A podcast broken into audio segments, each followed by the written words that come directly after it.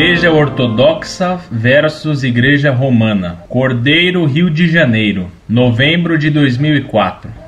Prezado senhor Orlando Fedeli, qualquer historiador neutro em religião sabe que o cisma do Oriente ocorrido em 1054 partiu de Roma, que intitulou-se a mãe de todas as igrejas, devido à coroação de Carlos Magno, que desejava ser coroado pelo bispo de Roma capital do Império Romano naquela época, considerando ter poderes superiores aos outros bispos. César o papismo. Como Constantinopla não aceitou tal rótulo de igreja-chefe por parte de Roma, houve excomunhão mútua entre o bispo de Roma e o de Constantinopla, separando as igrejas do Oriente e do Ocidente. Não houve um concílio ecumênico para tal decisão de que Roma seria a mãe de todas as igrejas, e muito menos que o bispo de Roma seria superior aos demais bispos das outras capitais. Mas acho que o senhor conhece bem a verdadeira história do cristianismo. Só não sei o porquê de ter mudado a verdadeira história como resposta à pergunta do senhor de Brasília. Sem mais para o momento.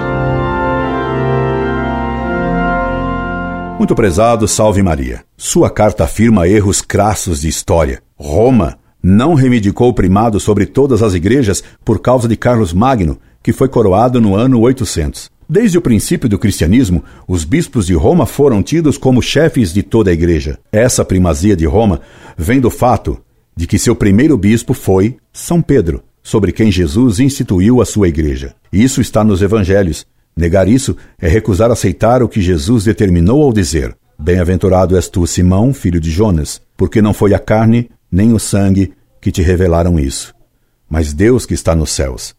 Por isso eu te digo que tu és Pedro, e sobre esta pedra edificarei a minha igreja, e as portas do inferno não prevalecerão contra ela. E eu te darei as chaves do reino dos céus.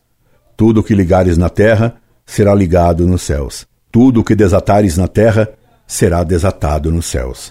Essa promessa feita pelo próprio Cristo foi confirmada depois da ressurreição de Nosso Senhor ao dizer três vezes a Pedro: Apacenta minhas ovelhas. Permita-me citar-lhe o que diz São João Crisóstomo, um santo bispo oriental, sobre esse texto. Jesus disse a Pedro: Alimenta minhas ovelhas, porque Jesus não leva em conta os demais apóstolos e fala do rebanho somente a Pedro? Porque ele foi escolhido entre os apóstolos.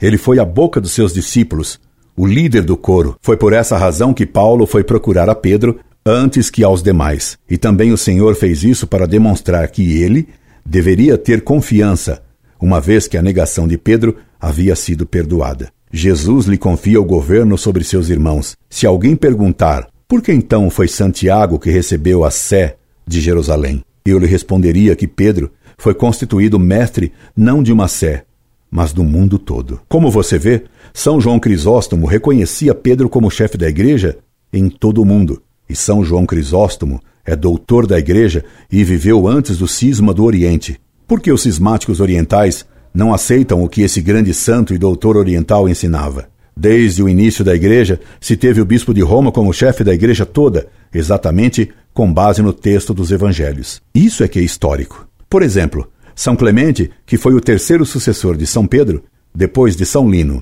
e de Santo Anacleto, na sede de Roma, em sua epístola aos Coríntios, no ano 95 ou 96, portanto ainda no século I da era cristã, e só 30 anos após o martírio de São Pedro, suplicava para que se recebam aos bispos que tinham sido expulsos injustamente, dizendo: Se algum homem desobedecer as palavras que Deus pronunciou através de nós, saibam que esse tal terá cometido uma grande transgressão e se terá posto em grave perigo.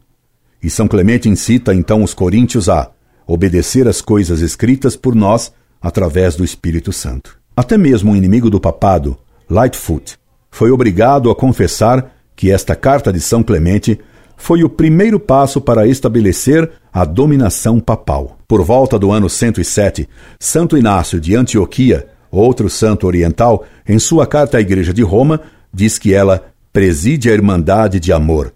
Santo Irineu, discípulo de São Policarpo, bispo de Esmirna, depois de São João, em sua famosa obra Adversos Hereses, argumenta contra os agnósticos, dizendo-lhe que suas doutrinas não têm base na tradição apostólica que foi conservada fielmente pelas igrejas cujos bispos vêm na sucessão dos doze apóstolos. Porém, como seria demasiado longo enumerar as sucessões em Roma pelos dois gloriosíssimos apóstolos, Pedro e Paulo, a qual desde os apóstolos conserva a tradição e a fé anunciada aos homens, pelos sucessores dos apóstolos que chegam até nós. Assim, confundimos a todos aqueles que, de um modo ou de outro, ou para agradar-se a si mesmo, ou por cegueira, ou por uma falsa opinião, acumulam falsos conhecimentos. É necessário que qualquer igreja esteja em harmonia com essa igreja, cuja fundação é a mais garantida. Me refiro a todos os fiéis de qualquer lugar, porque nela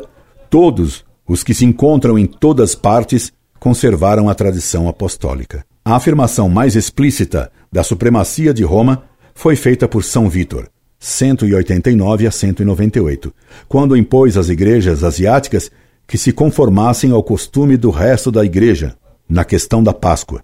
Polícrates de Efésio resistiu dizendo que os costumes que seguiam procediam do próprio São João. O Papa São Vítor o excomungou por isso. Depois, São Vítor, instado por Santo Irineu, tendo visto que sua insistência poderia provocar mais dano que bem, retirou a excomunhão. Mas tanto pela excomunhão imposta como pela retirada por São Vítor, fica patente a supremacia da sede Roma sobre todas as demais dioceses do mundo.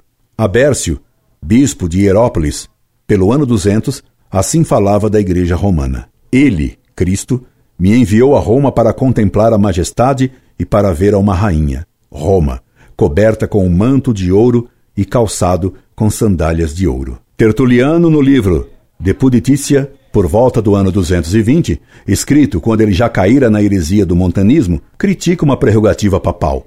Ele ataca duramente um decreto do Papa, chamando-o de Edito Peremptório, promulgado pelo Supremo Pontífice, Bispo dos Bispos. Ele dizia tais palavras sarcasticamente, mas assim mesmo, elas indicam claramente como já se tinha autoridade do Papa, como superior a todos os bispos, embora Tertuliano, como herege, não aceitasse isso. São Cipriano, que morreu no ano 258, chama explicitamente Cátedra de São Pedro, da Sé Romana, dizendo que Cornélio fora elevado ao lugar de Fabiano, que é a Cátedra de Pedro. São Cipriano escreveu também que Roma, Cátedra de Pedro, é a igreja principal, da qual nasce a unidade episcopal. Para São Cipriano, a fonte dessa unidade episcopal é a sede Pedro. Conforme ele dizia, Roma desempenhava o mesmo ofício que desempenhou Pedro durante a sua vida: ser princípio da unidade. Manter a comunhão com um antipapa como Nociniano seria cair em cisma. Ele sustenta ainda que o Papa tem autoridade para depor um bispo herege. Quando Marciano de Arles caiu na heresia,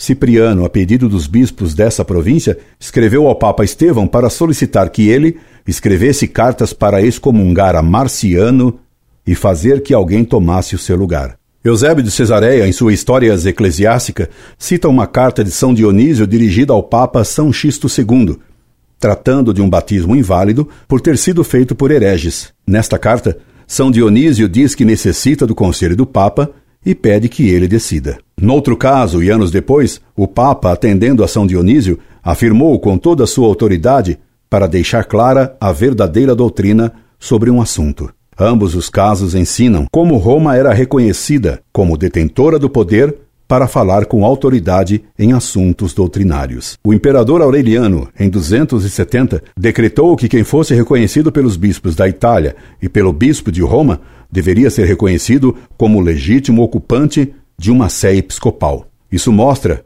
como a primazia de Roma era reconhecida universalmente, pois até um imperador pagão sabia disso. Santo Atanásio apelou a Roma contra a decisão do Concílio de Tiro, que o destituíra de sua diocese. O Papa Júlio anulou as decisões desse concílio, restituindo às suas sés episcopais tanto Santo Atanásio como Marcelo de Ancira. O Papa São Júlio escreveu então: se eles, Atanásio e Marcelo, realmente agiram mal, como dizem, o juízo deveria ter sido realizado de acordo com os cânones eclesiásticos, e não dessa maneira. Não sabe que os costumes é que primeiro nos dirijam cartas a nós, plural majestático, e depois procedam conforme se defina então? De novo, fica evidente que muito antes do cisma do Oriente era comum a doutrina do primado da Igreja de Roma sobre todas as dioceses do mundo. A pretensão do arcebispo de Constantinopla a ter a primazia na Igreja do Oriente ou a ter direito igual ao do Papa é um absurdo doutrinário e histórico. Constantinopla nunca teve um apóstolo como bispo, pois que ela não existia no tempo dos apóstolos, pois foi fundada por Constantino em 313. Incorde Jesus Semper, Orlando Fedeli.